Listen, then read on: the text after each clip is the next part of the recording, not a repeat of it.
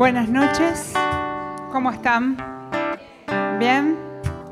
¿Cómo empezaron este año con este gran tema, Dios primero? Qué buen tema para empezar el primer eh, mes del año, sabiendo que Dios tiene que ser prioridad en nuestras vidas. Al Ministerio de Niños acá me están diciendo que hoy está, así que los niños que quieran ir a compartir, está bueno. Y cuando tenemos a Dios en primer lugar, eh, lo amamos, pero no podemos, como decía René el jueves pasado, amar a alguien si no lo conocemos, si no pasamos tiempo con Él, si no conocemos de su palabra, de su poder. No podemos saber cuál es su voluntad. No podemos hacer lo que nosotros querramos. Tenemos que hacer lo que Él quiere. Porque dice su palabra en Romanos 12, 12, que la voluntad de Dios es buena, perfecta y agradable. Es lo bueno, es lo perfecto y lo agradable para tu vida y la mía.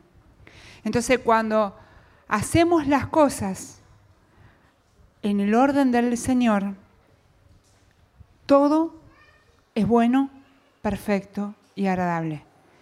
Tal vez nuestro entendimiento y tu alrededor te pueden decir que estás loco o loca, porque a mí me lo han dicho.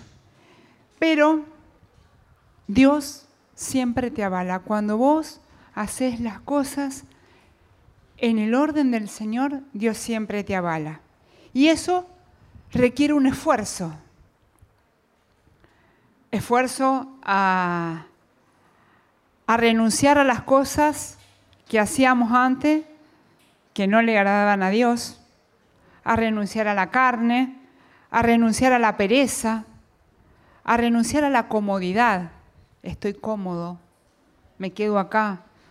Ah, es un esfuerzo porque tenemos que salir a buscar, buscar de Dios, buscar de su palabra, ver qué cosas Dios quiere para tu vida y la mía. Y eso también requiere una perseverancia. Cuando nosotros ponemos a Dios en primer lugar, estamos bajo la cobertura de Dios, bajo el amparo. Y cuando vos y yo estamos bajo el amparo del Altísimo, tu mirada y tu razonamiento empiezan a cambiar. Empezamos a tener un entendimiento y una sabiduría que antes no teníamos. Empezamos a cambiar nuestros hábitos, nuestra forma de vivir, nuestra forma de pensar.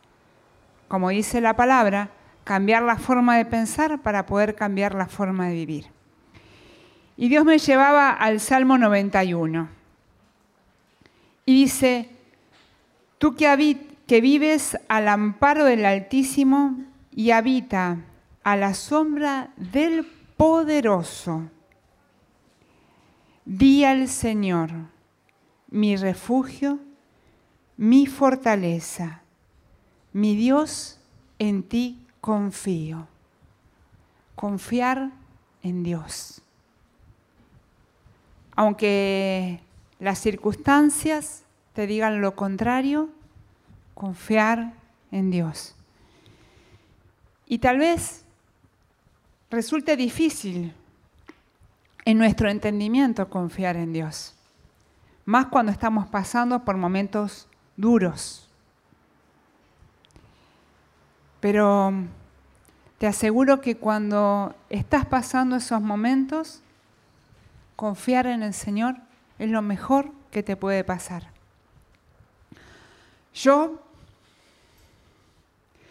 tuve el privilegio de estar y de llegar, como hoy los que llegaron por primera vez. Mi primera vez fue el 4 de diciembre del 2001, cuando nací al tercer día. Y yo le decía al Señor, eh, en mi desesperación, yo en ese momento estaba embarazada de seis meses de Mariano y el papá estábamos casados, me dijo, te quiero mucho, no te amo más, me voy de casa. Y era un momento difícil, difícil en la sociedad, en la, en la nación. Y yo primeriza y con muy poca fe, con una mujer que era muy manipuladora, muy mentirosa y muy mirando el vaso de la parte vacía y no la parte llena. Y, y me acuerdo que en las noches que no podía dormir, le decía al Señor, vení en carne y hueso y decime qué tengo que hacer, porque yo no sé dónde ir. Y el Señor me mostraba, me mostró en estos 18 años, que no puede venir en una persona, porque te haces dependiente de esa persona y es limitado. Él viene en una comunidad, Él viene en la iglesia, porque Él es cabeza de la iglesia y me regaló esta comunidad, a la cual es como cuando Dios te llama, te llama y parece que estás en la luna de miel, pero después hay todo un proceso que hay que hacer y hay que confiar y hay que estar y hay que perseverar y hay que esforzarse. Y Dios siempre te recompensa. Podría estar horas contando testimonios de que Dios me ha recompensado, que Él ha sido mi esposo, el papá de mi hijo, mi baluarte, mi refugio y mi fortaleza, porque viví bajo el amparo del Altísimo, como dice el Salmo. Confiar en el Señor, buscaba, digo, voy a buscar confiar en el Señor. Y dice, es tener la certeza de la palabra de Dios que está con nosotros. Porque la palabra de Dios está con nosotros. Dice en el primer capítulo de Juan que la palabra era Dios. Y es la palabra, la voz del Señor. Y dice, confiar es la certeza de la palabra de Dios que está con nosotros de que su presencia y nuestra fe tienen una perfecta sintonía. Cuando vos estás en sintonía con el Señor, las cosas son más livianas. La circunstancia puede ser igual. Por un tiempo, Dios sabrá. Pero cuando vos tenés confianza en el Señor y habitás bajo el amparo del Altísimo, todo cambia. Dice en el versículo 3, Él te librará de la red del cazador y la peste del mortal. Él te cubrirá con las plumas, con sus plumas, y hallarás refugio bajo sus alas. Su fidelidad será un escudo y una coraza. La fidelidad del Señor, Dios no se deja ganar en en generosidad. Cuando vos le das un poquito, Él te da el doble, el triple, el ciento por uno. Y muchas veces, esto de tener confianza, pasa que cuando vos venís al principio tenés todo ese fuego, esa confianza. Pero pasado un tiempo, te empezás a acostumbrar. Y empezás a ver que empezás a sentir que Dios está, pero me ha pasado sentirme menos. No, a mí Dios con esto no puede conmigo. Y es una parte de orgullo, porque estoy diciendo, Dios, no tenés poder contra mi, con mi vida. Tal vez te hayan abandonado, no te hayas sentido amado, pero Dios te ama. Y eso nunca cambia. No hay pecado más grande del que hayas hecho que haga que Dios te ame menos. Y no hay bondad, no hay algo tan bueno que haya hecho que Dios te ame más. Dios te ama y te ama siempre por igual. Y, esto de a veces ver eh, que uno desfallece y cae, miramos en el libro de Lucas, capítulo 8, versículo del 22 al 25, donde estaban los discípulos en la barca. Y se vino una gran tormenta, una gran tempestad. ¿Cuántas tempestades pasaste en tu vida? Y los discípulos ya habían visto milagros. Ver al paralítico sanarse, al leproso limpiarse, ver a la hemorroísa sanarse, resucitar muertos, escuchar la palabra de Jesús cuando le hablaba en parábolas. Y Jesús estaba en la barca, dormido. ¿Cuántas veces nosotros sentimos que a Jesús no le importa nuestro problema? Que yo soy la que sufro más. Y es un poco también de orgullo, de soberbia, que Dios quiere sacarnos y ser dependiente de Él. No hay dificultad, no hay tormenta que Dios no la pueda callar. Fueron los discípulos y dijeron, Señor, ¿no te importa que nos estamos hundiendo? Señor, ¿no te importa lo que me está pasando en mi vida? ¿Cuántas veces le dijiste así? Y el Señor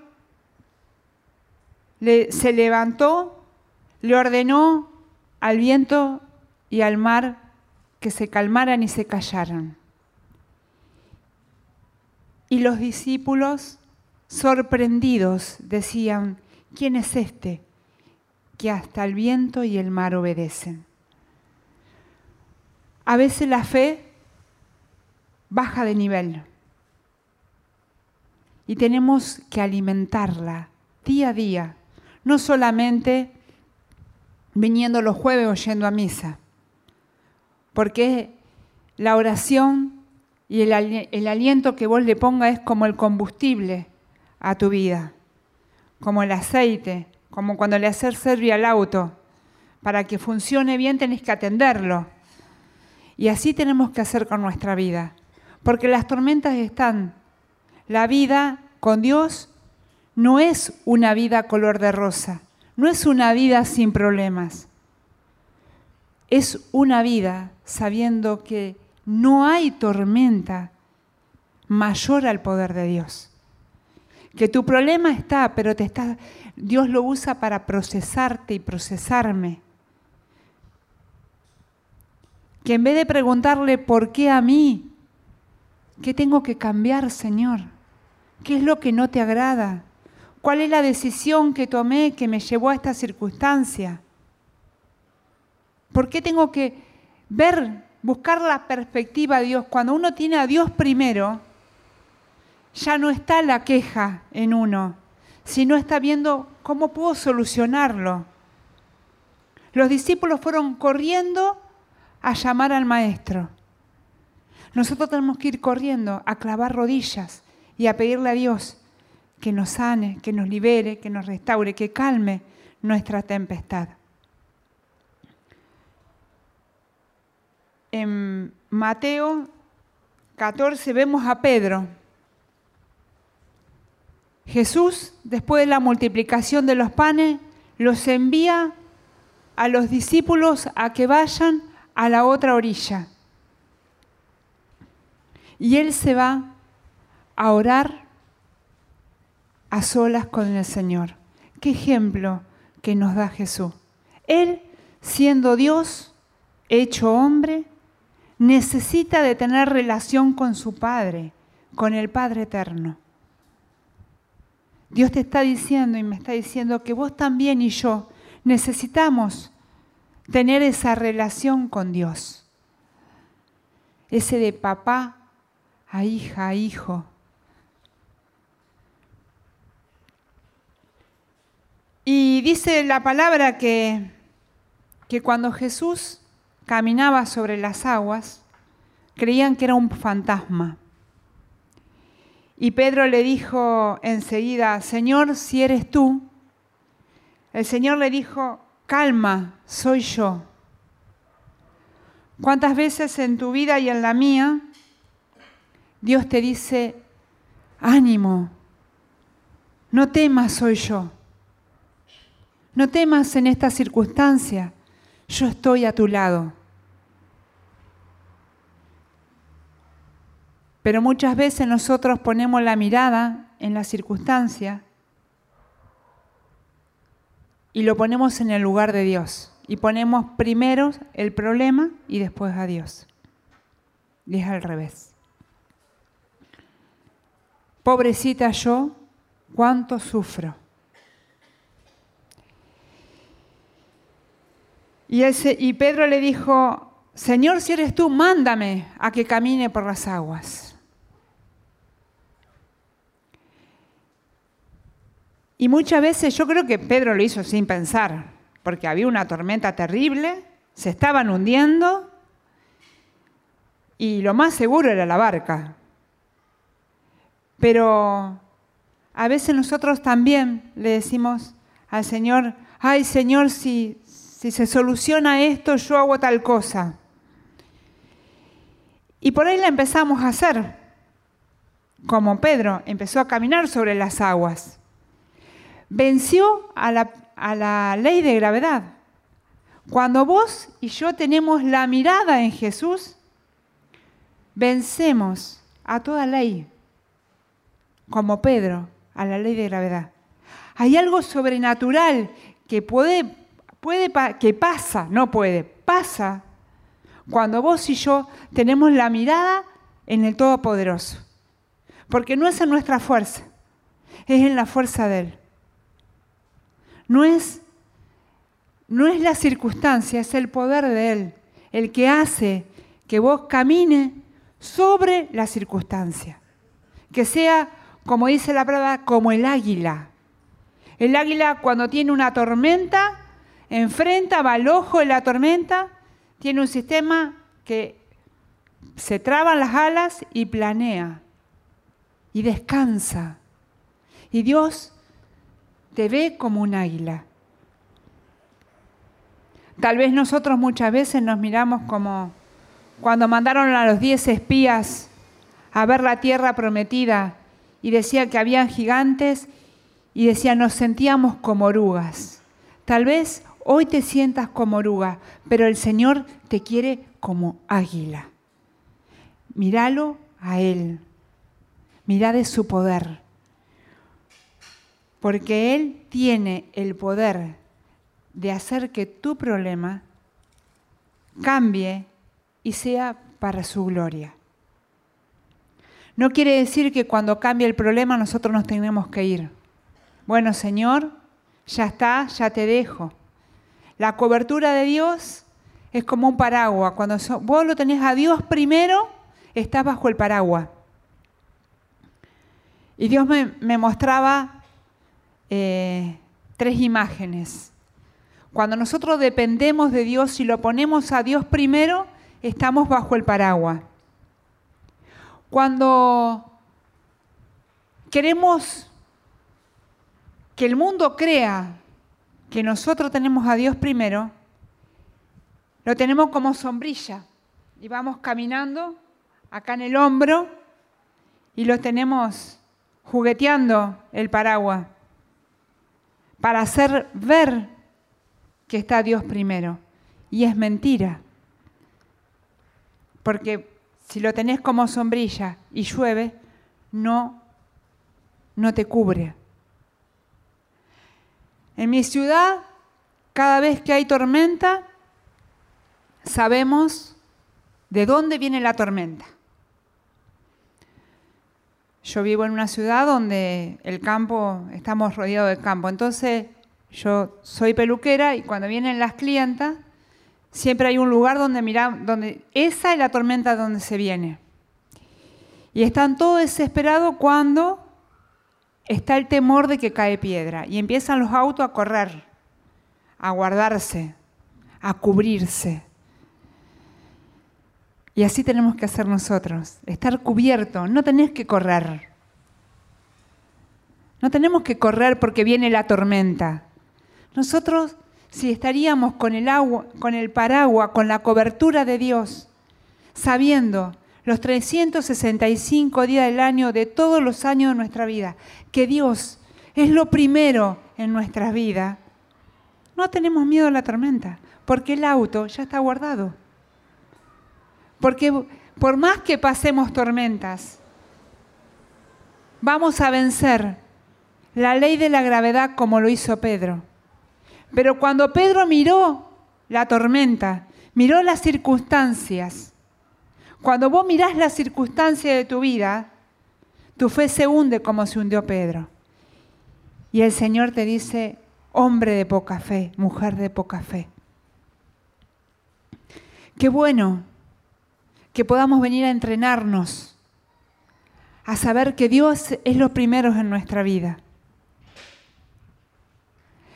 El, el Día de Reyes, a la tarde, fui a un negocio, a una casa de deporte, y había un muchacho delante mío que le estaba comprando un regalito al hijo.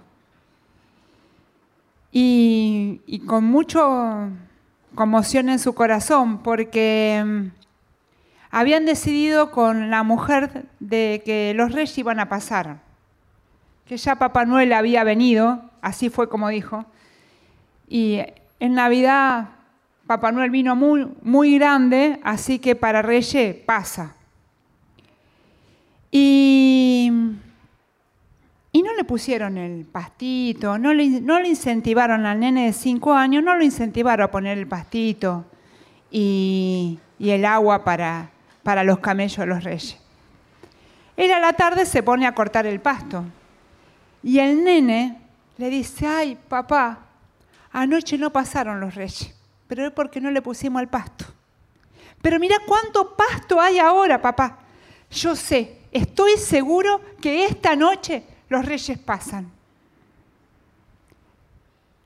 Y yo la verdad que lo miraba y el Señor me hablaba. ¿Con qué certeza el nene veía el pasto? Y no veía que ya había pasado el tiempo y que no iban a venir más. Él sabía que con la cantidad de pasto que había, los reyes iban a volver para dejarle algo. Fue tal la convicción de ese nene que movió a su papá a irle a comprar la camiseta de su cuadro favorito, que era lo que le había pedido a los reyes.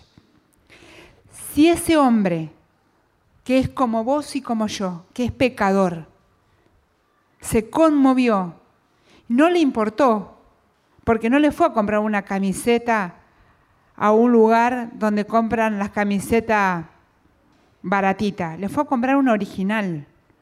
Porque a mí me llamó la atención primero la camiseta, para colmo era de mi cuadro, pero eh, me llamó la camiseta porque era original.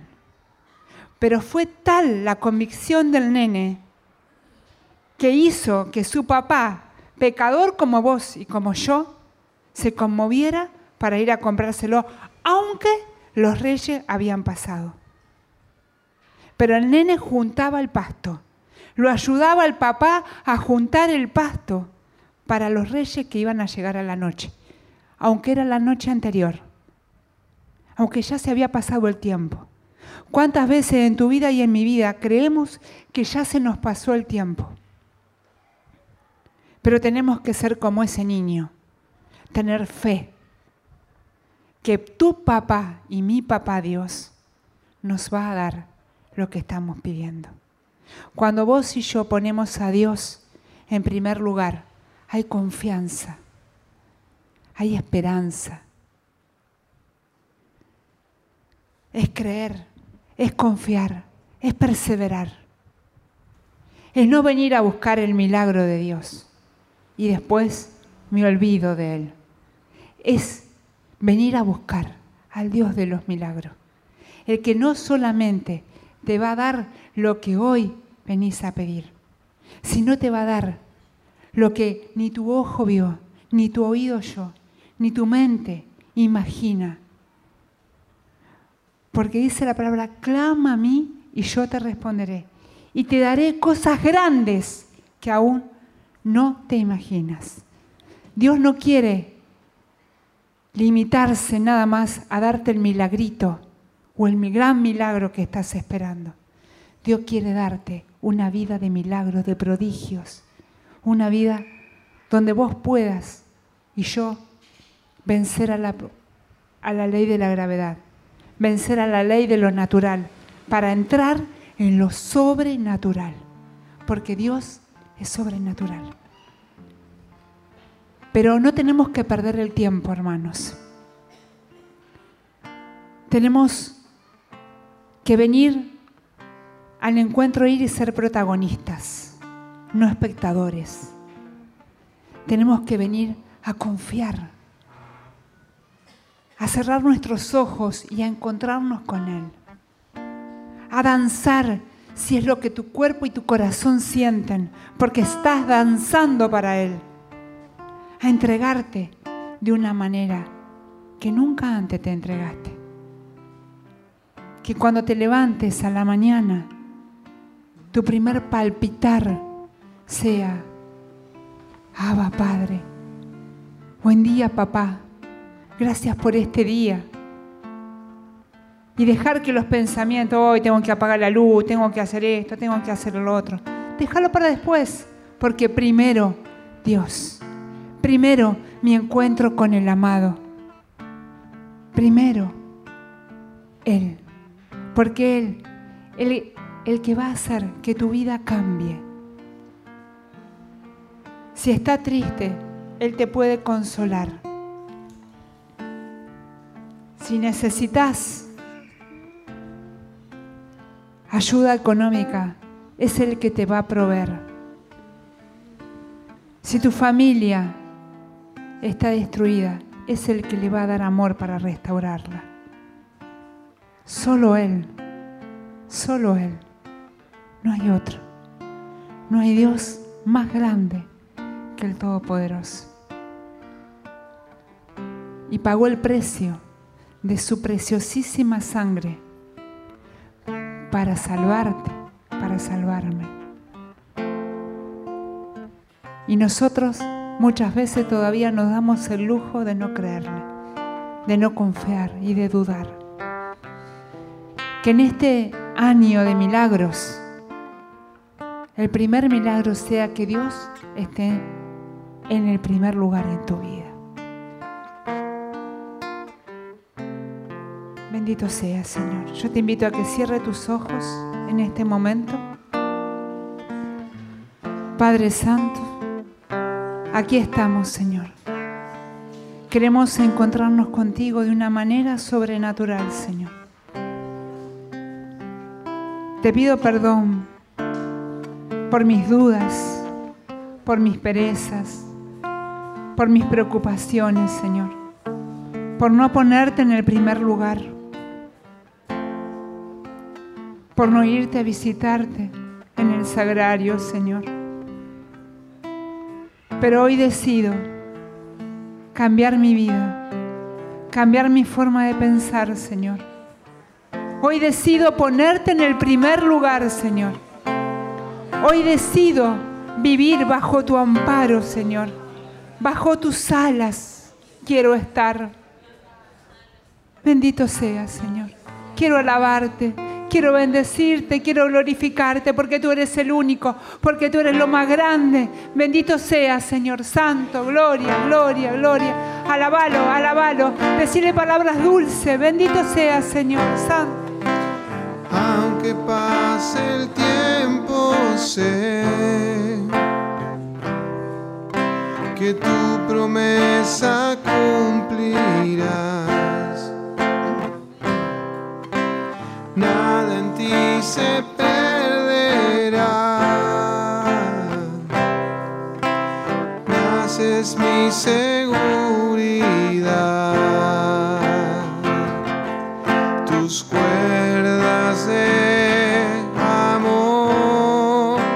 cayeron sobre mí.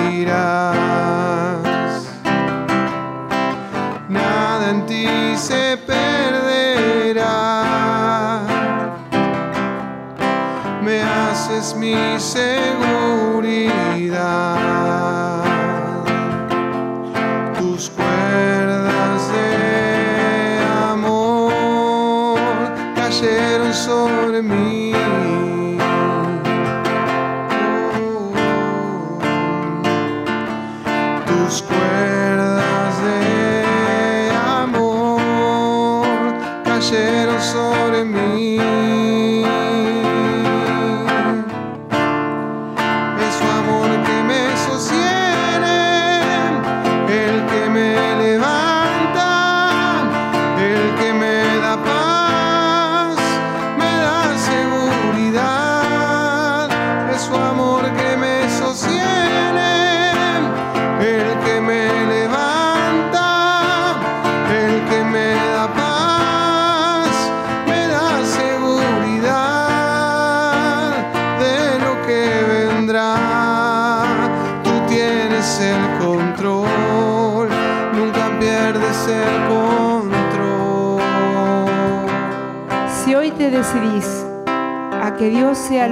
En tu vida,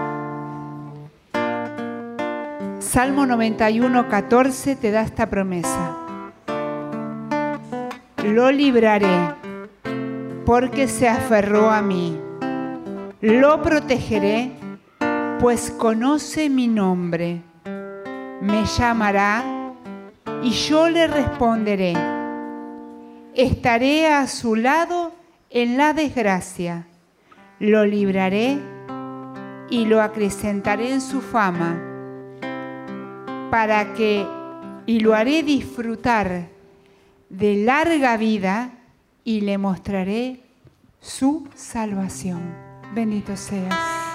Esa es la promesa que hoy el Señor te quiere dar. Solo tenerlo como primer lugar. Su amor es el que nos levanta.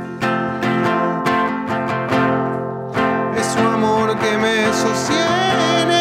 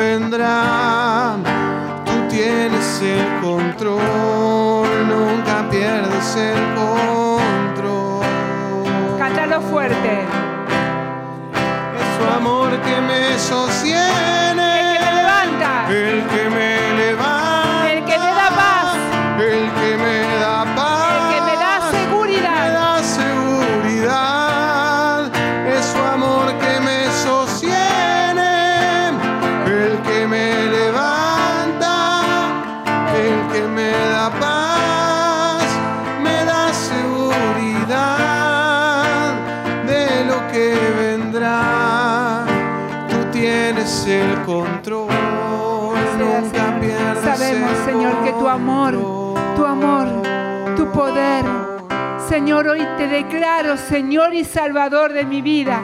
Bendito sea, Señor. Gloria, gloria, gloria, gloria, gloria. Alabalo, alabalo, hermano, alabalo. Que escuche el cielo, que escuche el infierno, que tú estás decidiendo que el Señor sea el primero en tu vida. Porque Él te va a dar paz, te, va a seguri- te da seguridad. Él está en control de tu vida, en control de tu familia, en control de tu salud, en control de tu economía. Porque Él te va a dar lo mejor, Lo mejor es Dios. Bendito sea, Señor.